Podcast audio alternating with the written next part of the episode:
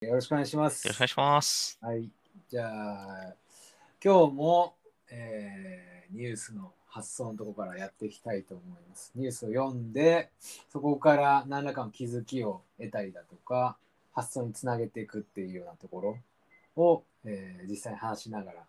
実践して見れたらいいかなと思ってますんで、よろしくお願いしおま願いしす。ます。じゃあ、次いきますか。そうですね。はい。次はですね、また似たような。国有航路好きですね。いや、たまたま今日調べたの。 あ、そうなこんでれすか。が出てきたの。え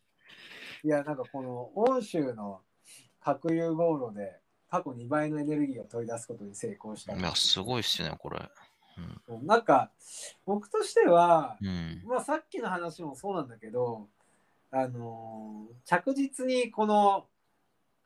この系の話原子力発電に関する研究っていうのが継続的にやっぱりなされていて、うん。でそこにおいてなんかこうしっかり成果をうん。上げてきてるっていうのがあるんだろうなっていうのを感じたっていう話です。確かに。うんだからここから僕がこう思ったのがまあなんというか日本だと特に世論的な話もあるんだろうけど、うんなんかこう一見するとやっぱり批判を浴びそうなことに対してうん。なんかこう着実に向き合ってる人たちがいるっていうのがうん。なんかこうスタートアップに通ずるものがあるなっていう。ああ、確かに確かに、そうっすよね。うんだから、あのーこう爆発的な売り上げを上げるとかこうビジネスを展開していくためには、あのー波を捉えなきゃいけないじゃないですか。そうですね。波を捉えて。うん。そうでやり方としてはもう来てる波に最速で入ってうん。最速で抜けていくみたいな。確か方に確かに。法が、まあ、一つありますと。ありますなとんかとにかくこう、まあ、真似してって、とか、あの、ロケットインターネットみたいな。うんうんだけど、一方で、こう、着実にビジネスを張り巡らせて、えー中長期でやっていくって考えると、まあやっぱりある程度その波が来る前にその本質的に重要性を感じて自分なりに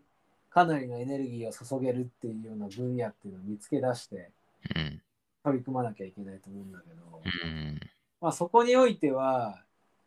あの全く理解されなかったりとか場合によっては批判されるっていうようなところがあっての波乗るっていうことがあると思うんでうん。なんかこういうのって象徴的だなっていう気がするんだよね。確かに。うんなんか、あれですよね、その、核融合とかってに、大体2030とか40、50ぐらいの、それぐらいの時間軸でのこう研究だみたいな話とかよく聞くんですけど、うんあの中長期で成果を生むものに長く投資し続けるって結構大事だなと思ってて、あ iPS とかもそうだったと思うんですけど、ーうんそのなんか、うん当たるとすごく大きいんだけど、当たるまで時間かかりますっていうものに、こう、うん耐え忍んでこう、なんかこう、何の感情も左右されず投資すし続けるって大事だなと思ってるんですよ。そう。なんかその、一喜一憂しないっていうとか、うんなんかそこは結構この核融合のニュースを見てて、日本が学ばなきゃいけないことかなとかって思いますよね、やっぱりね。うん。まあ、この場合、なんだろうな、国立研究所だから、うんより長くね、こうビジネスとは違うから、うん、うん、うん。じっくり取り組めるっていうところもあるのかなとは思うけど、そうっすよね。うん、なんかでもね、そのビジネス界でも、最近はいろんな機関投資家とか出てきたりとか、確かに。してるから、まあ PE ファンドもそうなのかもしれないけど、うん長期的な投資を受けて、で、まあ、上場前にしっかり大きくなってるっていうのがね、だんだん確かに。増えてきてはいますよね。そうっすね。うん本当はでもこういう核融合みたいなビジネスこそスパックやった方がいいんですけどね。あの、ああ、確かに。技術はあるんだけども、ちょっと売り上げ立ってないんで、うん、うん裏口上場させてくださいじゃないですけど、で、ただ、特許と実績さえあるんだったら、多分本来スパックに向くのはこういうタイプなんですけどね。ああ一応スパックについて説明 を。あ、そうですね。なんか、あの、通常の上場とかだと、まうんあ、あの、だいたい2、3年ぐらいの審査期間があうっんうんて、資産表を集めて、うで、ん証券取引所が OK 出したらうん上場みたいな形なんですけど、まあ、これのデメリットでいくと、やっぱり審査期間が長すぎるっていうところと、あとそもそもやっぱりその、値付けですよね。うんその株価いくらで上場させるんだっけみたいなところとかが、、売上利益がこれからですって会社だと、やっぱシビアにつきやすいんですよ。うんうん、で、そうすると上場する意味ないよね、みたいな話になったときに、えっと、すでに上場してる会社で、えっと、そんなに動いてないような会社うん、うんを、えーいわゆる、まあ、親会社というか、あのグループ会社として、えーまあ、そその会社経由で、えーもう新しい会社が上場しちゃうといううんうか、ん上場会社の仲間になっちゃうっていうのが、うんうんうんいわゆるスパックっていうんですけれどうんも、うんうんなんかアメリカだと、このスパック自体は、うん十数年前ぐらいに、うんこうやったら盛り上がるんじゃないかってこう書いた、うんあの金融マンがですね、うんまあ、その論文を発表して、はい最近脚光を浴びてるみたいな感じなんですけど、ううんん、そうだよね。なんかでも、うーん、個人的には、結局そのスパッケール上場っていう形に持ってったとしても、それ以降、どれだけ投資家の理解を得られるかっていうところもあるのかなっていう気もするんだよね。確かにそうっすね売り上げがなかなか立たない。まあ、利益は出なくとも、うん売り上げはせめて立ってよっていう話で、それこそ昨今の SARS じゃないけど、うーん、だから、やっぱりこういう系は上場はしないっていうか、あのうん少なくともすぐにはしない。のまあそうっすねきちんとビジネスとして成り立つような感じの、だからスペース X みたいな流れがいいのかな確かにスペックス X ぐいらいのうんあの完成度の方がいいのかもしれないですね。うん、だからやっぱりある程度お金持ってるうん個人投資家だったりとか、うんあとはまあ機関投資家だったりとか、うんまあ大学からとかうんなんかそういう方が、うん、フィットするのかなっていう、確かに。うん、研感じは究しま開発す型、ねうんまあ一方でねあの製薬会社とかはガンガン赤字がねどんどん出てても売り上げが立ってなくてもそうです場合ね。によっては上場するみたいな。上場しますね。バイオとか特にそうですね。ううんん、まあそれぞれの分野の特徴みたいのもあったりするのかもしれないけうどね。んうんうん。確かに。いや、そうっすよね。まあ、このあたり日本でももうちょっとホットになってほしいなって思うんですけど、日本の方が本来は、に。あの、島国うん、で、別にしアメリカみたいにシェールガスが取れるわけでもないんで、うん、うん、ま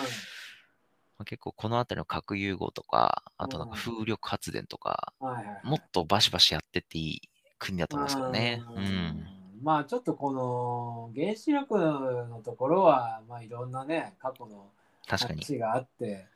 うん、いろんな難しさをはらんでるなっていうのはうん。思うけれども、まあ、風力発電のところっていうのは進んではいるんじゃないかな。結構進んでいて、うでん、あの、あれなんですよ。日本の場合、台風が強すぎるんですよ。そうそうそう。羽折れるんですよ。 うん、いやだからちょっと変わった形のね、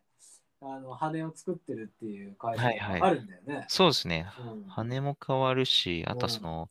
もう山に、うんあの置くんじゃなくて、うもうこの海の上の洋上だみたいな話とかもあって、はいはいはいはい。洋上風力、最近めっちゃ入札入札進んでるんですよ。あーなんかでも日本だと結構その棚田と棚田じゃないか、まあ、あの大陸棚だっけ、うんそういう200メートルぐらいのはいはいはい。なんかそういうところがなかなかこうないから海底までうん海面から海底まで200メートルぐらいとかっていうのはないから、ヨーロッパでは結構売れてるけどっていう話。確かに日本とかでやると、日本ってめっちゃあの深い海なんですよね、周りが。そうそなんで、 その、いわゆる着床式っていうんですけう。ど、うんうんその海の、うんおーいわゆる地面につけられるタイプじゃなくて、うんもう、おもう深い海なんで、浮かぶ前提、要は地面につけないっっていうていう、浮体式っていうんですけど、うん、あの浮かぶに体と書いてう、んうんうんうんで浮体式の開発を今してるんですよね。へでーそれの実証実験で、こうう、んうまくプロダクトが出るのは2027、8年じゃないかって言われてますね。うんうんうんうんへーよくいろいろ考えるな。な結るほど構、ねいやー、なんかね、もしそれができると、日本相当発電、やっぱり、あの、海岸線の長さが世界6位の国なんで、あーめちゃめちゃ実は、あの、羽が設置できる場所自体はある。うーんね何かしらで、なんかこの今のこう資源とかこういう状態を